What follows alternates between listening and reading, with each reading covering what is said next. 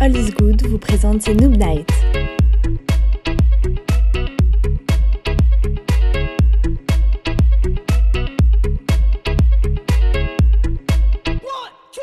Salut, c'est Lily de All is Good. Tu t'apprêtes à écouter un enregistrement live d'un intervenant d'une de nos Noob Nights. La Noob Night, c'est un concept de soirée sur Bruxelles où plusieurs personnes viennent nous partager leur expérience, leur vécu ou leur vision de la vie. Notre objectif, c'est de créer des good vibes dans un moment de bienveillance. Ce podcast est volontairement publié dans un format brut, avec les bruits du public, afin de t'immerger au mieux dans la soirée. Garde en tête que certains propos peuvent être interprétés différemment sans le contexte visuel ou l'ambiance du moment. Et comme nous le mentionnons lors de nos événements, la parole des intervenants leur appartient, et nous n'en sommes pas responsables même lorsque nous la publions auprès de toi. Notre but est de te faire découvrir une multitude de pensées, certaines auxquelles tu adhéras et d'autres moins. Les intervenants s'ouvrent à toi dans ce podcast, alors garde ton esprit ouvert lors de ton écoute. En attendant, spread the good vibe et all is good.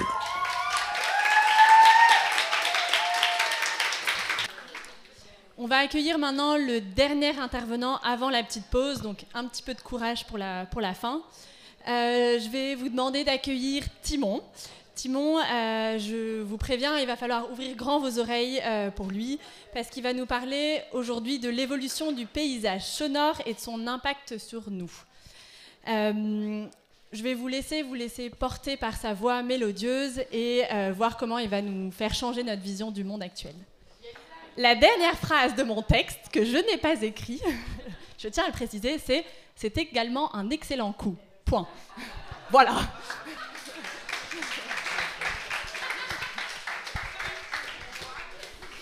Merci Lily. Bonsoir. Alors aujourd'hui, je vais. Bonjour, bonsoir. Bonsoir, bonsoir. Je vais vous parler en fait de pollution sonore. Bon, avant ça, je vais entamer par une petite introduction. Euh, Jérémy, c'était super cool ce que tu as fait, je sais pas où tu es. voilà, merci. Moi, j'en ai pour 10 minutes euh, de vraiment théorie, théorie pure. On va vraiment pas s'amuser. Euh, j'en ai même fait 15 minutes en fait, je pense. C'est parti. Alors, le, sujet dont je vais vous parler ce soir, en fait, ça m'a été inspiré par un micro-événement qui s'est déroulé il y a quelques années. Je venais de finir mes études d'informatique, donc trois ans, derrière un ordi vraiment petit, euh, l'écran grand comme ça. Et je me suis retrouvé à aller en vacances avec ma famille à Madagascar. Il faut savoir que la capitale de Madagascar, Tananarive, elle est située sur euh, une plaine très plate. Et nous, on était sur les abords montagneux. J'arrive à Madagascar, je me pose sur un petit rocher comme ça, et je me dis, tiens, je vais regarder l'horizon. Florence. Et là, j'ai bugué. Mon cerveau euh, est complètement paralysé. quoi. J'étais devant un angle de vue devant lequel j'avais plus été habitué depuis des années, des années, des années. J'étais habitué à mon écran d'ordi, sans relief, plat, 16 euh, neuvième. Et donc ça, ça m'a permis de prendre conscience de quelque chose, c'est l'adaptabilité, l'adaptabilité du corps. C'est le fait de pouvoir dealer avec ce qu'on connaît et de devoir digérer les informations qu'on ne connaît pas cette idée d'adaptation, elle m'est restée en tête quand je suis arrivé à Bruxelles. Et le truc qui m'a directement euh, choqué quand je suis arrivé, c'est le vacarme dans la ville. C'est les trains, euh, les trams, les métros, les avions. Enfin, moi, je ne savais pas marcher tranquillement dans la rue. Pourtant, je viens de Liège, c'est pas euh, le fin fond de la campagne. Enfin, sauf peut-être certaines personnes le penseront ici. Mais vraiment, quand je suis arrivé, il m'a fallu du temps avant de pouvoir faire Florence. Abstraction, abstraction de, de tout ce paysage sonore. Et quand je dis abstraction, vraiment, c'est le cas parce que quand on est dans une situation, quelque part, dans un bar, n'importe où, notre cerveau, il va traiter les stimuli sonores et il va juste réfléchir à tiens ça, ce son-là, est-ce qu'il est important pour moi, est-ce qu'il n'est pas important, est-ce que c'est du bruit ou pas Et il va cacher ce qui, ce qui n'est pas important, ce qu'il juge non pertinent. C'est ce qui permet l'effet qu'on appelle cocktail party. L'effet cocktail party, c'est quand vous êtes en soirée, euh, et malgré euh, les gens qui dansent, malgré les gens qui chantent, qui boivent, ils font pas trop de bruit quand ils boivent, mais malgré tout ça, malgré le DJ qui est hyper à fond derrière ses platines, vous arrivez quand même à avoir une conversation avec quelqu'un. C'est ça l'effet cocktail party. Et on peut donc cacher les sons qui sont autour de nous. Sauf que cacher les sons, ça ne veut pas dire qu'ils n'ont pas un, effet sur notre corps. Euh, Florence? Il faut savoir qu'actuellement, la pollution sonore, c'est la plus grande tueuse environnementale, la plus grande tueuse d'hommes après la pollution de l'air. Euh, le, son tue plus que le tabac actuellement. Euh, parce que ça crée de l'irritabilité, euh, ça facilite dépression, hypertension, problèmes vasculaires. Et donc, ce qu'il y a effectivement, c'est que on est face à un paysage sonore qui est, complètement inédit dans l'histoire de l'humanité. C'est pas tant que le son est fort, parce que du son fort, ça fait très très longtemps qu'on le recense. Déjà durant la romantique, il y a des gens qui se plaignaient du son des chars sur les, pavés, qui faisait un bruit incroyable. Les gens, ça rendait fou les gens. Mais ici, le problème, c'est que le son, il est euh, continu. Il est continu et sans harmonie. Et quand je dis harmonie, Florence. Pour ça, il faut que je vous parle d'un gars qui s'appelle Bernie Krauss. C'est lui. Et en fait, Bernie Krauss, euh, c'est un musicien du XXe siècle qui est aussi devenu euh, par la suite bioacousticien. Donc la bioacoustique, c'est une science qui étudie comment est-ce que les espèces interagissent avec les sons de leur environnement. Et donc Bernie Krauss, il a enregistré la savane au Kenya. Et en écoutant la savane, en écoutant les sons de la nature, il s'est rendu compte de quelque chose.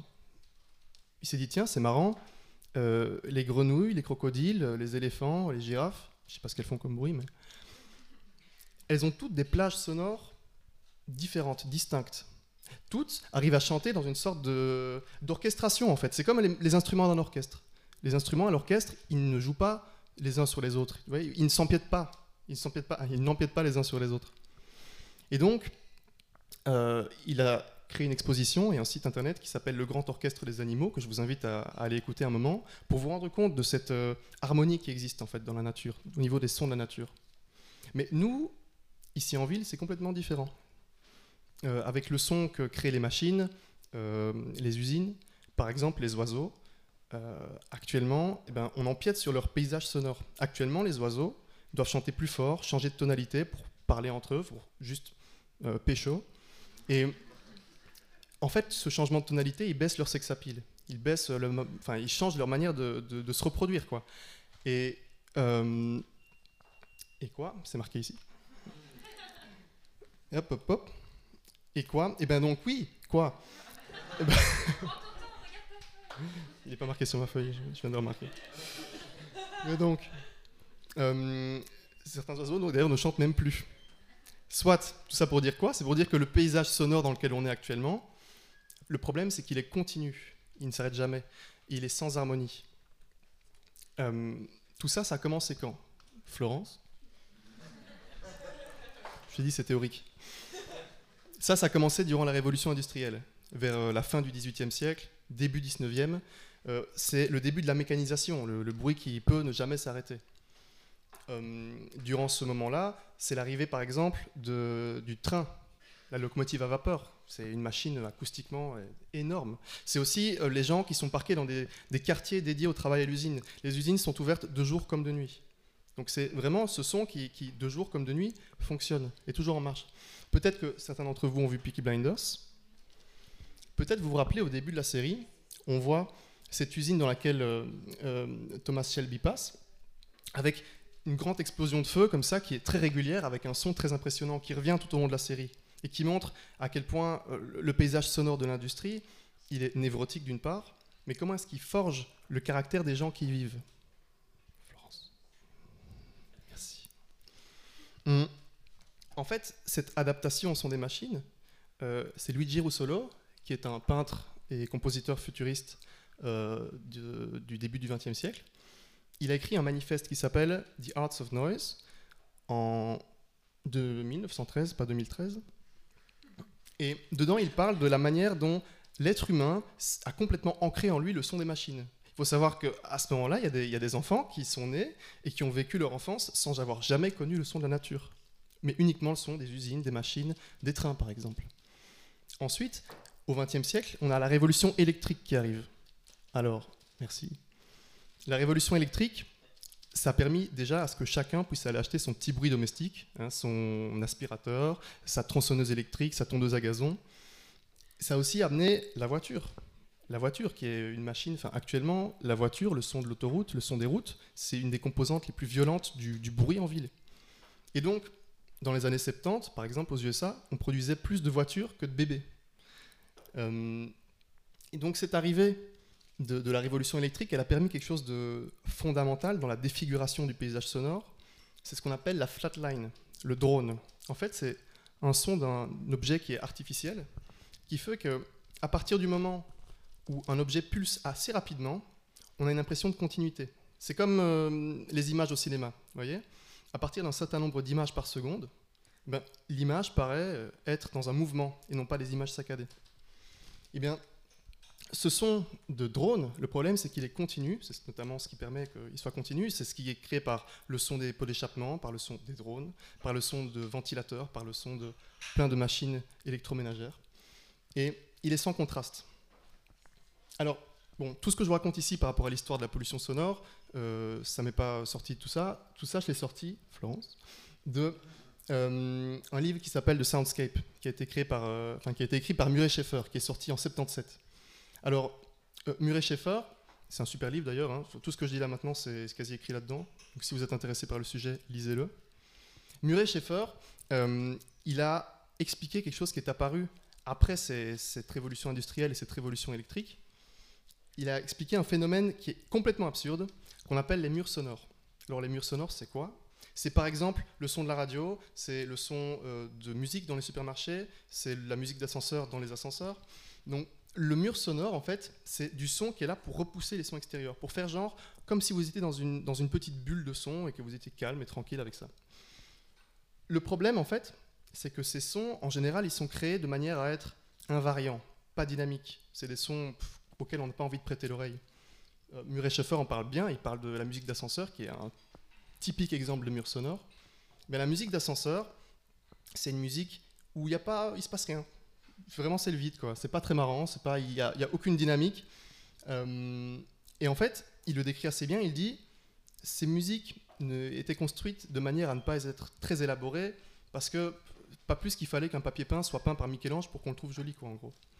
Et donc, euh, ce qui est assez bizarre, c'est que ces sons de musique d'ascenseur, et ces sons de murs sonores, ils sont faits pour ne pas être entendus. Ce sont vraiment des, ce sont des, moments détente de l'écoute, en fait. Ce sont des parkings du cerveau.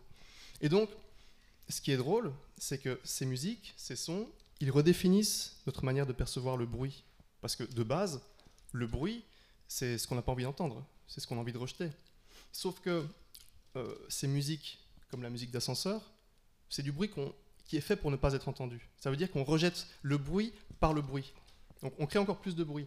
Et le bruit est même devenu un phénomène de mode dans les années 60, avec le rock psychédélique par exemple, où on utilise beaucoup des larcènes, des distorsions, vous voyez tous ces effets qu'on utilise par exemple pour, euh, euh, complètement changer le son des guitares. le bruit devient phénomène de mode, et en plus de ça, on commence à avoir de plus en plus d'enceintes, de casques qui ont des, des amplifications sonores qui, si on le désirait, seraient suffisantes à tous nous rendre sourds. Alors pour ça, pour parler d'intensité, il faut que je vous parle de l'échelle de décibels. Cette échelle de décibels, c'est vraiment ce qu'on utilise en son pour déterminer l'intensité d'un son, pour parler de son volume en gros.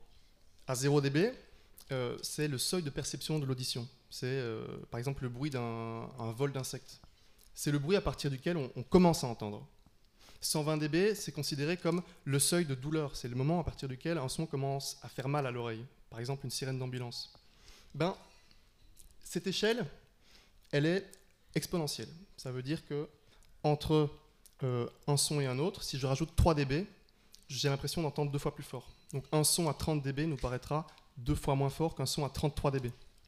Eh bien, il faut savoir que à partir du moment où on entend un son à 85 décibels, on ne peut l'entendre que 8 heures avant de commencer à avoir un phénomène de surdité qui apparaît. C'est le, premier pas vers la surdité. On commence à avoir dans notre oreille des phénomènes qui se déroulent et qui sont irréversibles. Alors 85 décibels, c'est quoi? C'est le son d'un sèche-cheveux. je ne connais pas grand monde qui a besoin d'un sèche-cheveux pendant 8 heures. Enfin, moi, ça m'arrive, mais sinon, euh, si je peux entendre un son à 85 décibels pendant 8 heures, ça veut dire que, comme c'est marqué là, à 88 décibels, je ne peux entendre le son que pendant 4 heures avant de commencer à devenir sourd. 91 décibels, 2 heures. 94 décibels, 1 heure, etc., etc. Mais un son d'un concert, genre pop rock, et je pense qu'on est tous allés au moins une fois à un concert de pop rock, ça va facilement entre 90 et 110 décibels. Voilà, je pense que vous voyez où je veux en venir. Euh, en fait, euh, en fait quoi?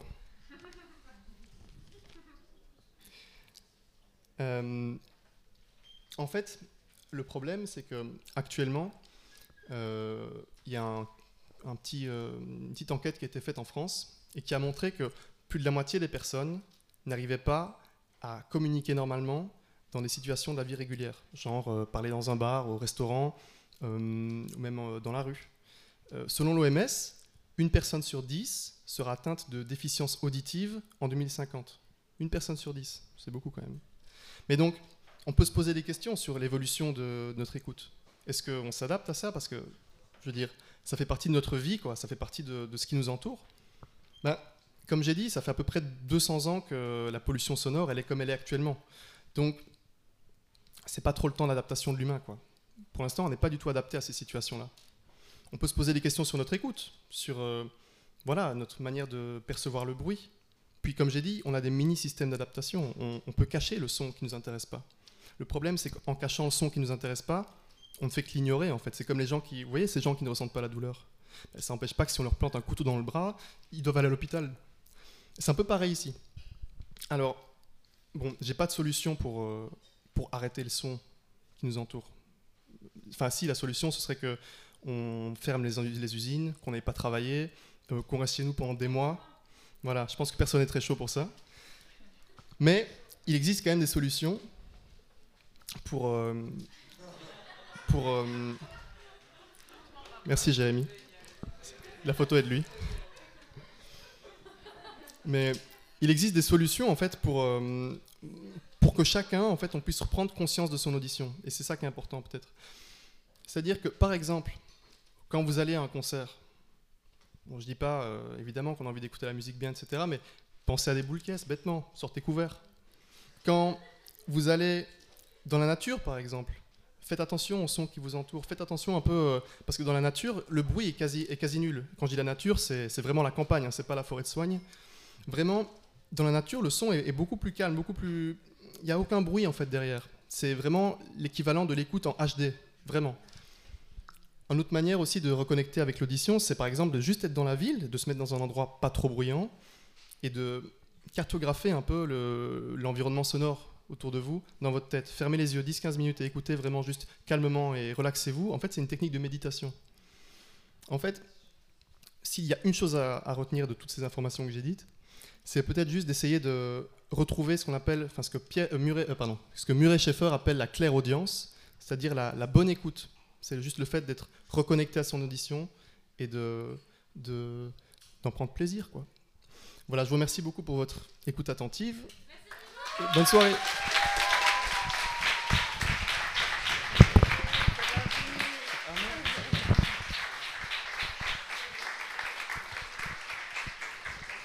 Merci Timon. Euh, bah, as usual, est-ce qu'il y a des questions? La première question, c'est qu'est-ce qui a fait, Timon, que tu t'es intéressé au son? Est-ce que c'est quelque chose que tu fais au quotidien? Euh, Oui, ben, c'est mes études. J'étudie le son. Euh, et, en fait, cette question d'adaptation, elle m'a, elle m'a, elle m'a juste vraiment très euh, marqué parce que dans, dans plein d'aspects de, ma vie, par exemple, je me rends compte que euh, mon audition m'est utile et que je l'ai entraînée en fait, bêtement. La deuxième question, c'est quand tu es sur un plateau et que tu fais une prise audio, est-ce que tu perçois cette pollution sonore et qu'est-ce que tu en fais? Alors c'est difficile de tirer profit de ça parce que le son, comme j'ai dit, la pollution sonore, elle est sur une large bande de fréquence. Ça veut dire qu'en fait, elle nique absolument tout ce que tu fais. Euh, tu peux pas. Il est dur de faire quelque chose de joli avec ça. Euh, par exemple, je parlais tout à l'heure de la forêt de Soigne. Je suis allé un jour enregistrer dans la forêt de Soigne, qui est pourtant euh, un peu la campagne bruxelloise, quoi. Et c'était très difficile de pouvoir prendre une prise de son calme parce que le son de la route est atroce là-bas. Pour une prise de son qui est faite par exemple pour le cinéma ou pour la musique. Merci.